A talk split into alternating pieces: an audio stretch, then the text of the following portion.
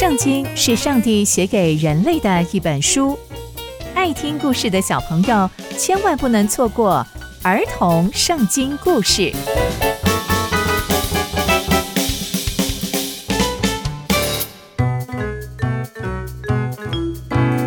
各位亲爱的大朋友、小朋友们，大家好，我是佩珊姐姐。小朋友们，今天佩珊姐姐要跟大家分享的故事是米迦的少年祭司。我们在上一集的故事中认识了米迦和他的妈妈，那接下来又会发生什么样的事情呢？就让我们继续听下去吧。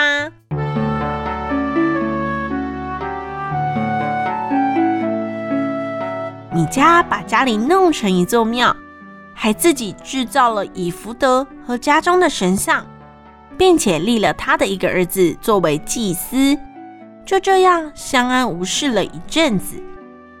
有一天，有一个来自犹大伯利恒的青年人，是属于犹大家族的。他是一位利未人，寄居在那边。但他离开了犹大的伯利恒城，他想要找一个可以寄居的地方。在路程中，就到了以法莲山地米迦的家这里。米迦看到他，就问他说。哎，年轻人，你是从哪里来的？那位年轻人就回答他说：“我是个利未人，我是从犹大的伯利恒来的，我是来这里找可以寄居的地方。”米迦就很开心地看着他说：“你来跟我住在一起吧，你来做我的祭司，我会给你酬劳，我也可以给你衣服。”我更可以给你食物。这位年轻的立位青年听到之后，就马上答应了米迦，他也就住进了米迦的家里。米迦对他很好很好，把他当成像是儿子一样对待。米迦心满意足地说：“我现在知道上帝一定会很善待我，因为啊。”我有一个利未人做我的祭司，嗯，真的是这样吗？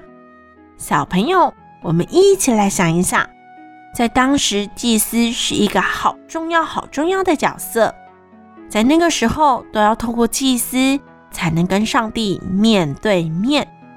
但米迦要请这位青年人成为他的祭司，只是因为这位青年人刚好是利未人。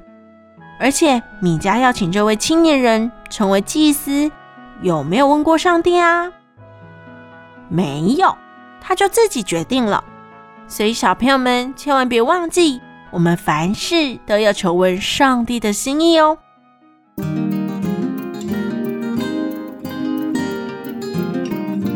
从今天的故事，我们可以知道，米迦对于上帝的吩咐其实不熟悉。虽然知道祭司都是利未人，但要作为祭司，还是必须求问上帝。而且这位青年人呐，把祭司当成是一份工作，看见有酬劳、有衣服可以穿、有食物可以吃，就答应了米迦的邀请。但是要成为祭司，可是要全人全心都献给上帝哦。绝对不是两个人签订工作契约那么简单的事情。刚刚佩珊姐姐分享的故事都在圣经里面哦，期待我们继续聆听上帝的故事。我们下次见喽，拜拜。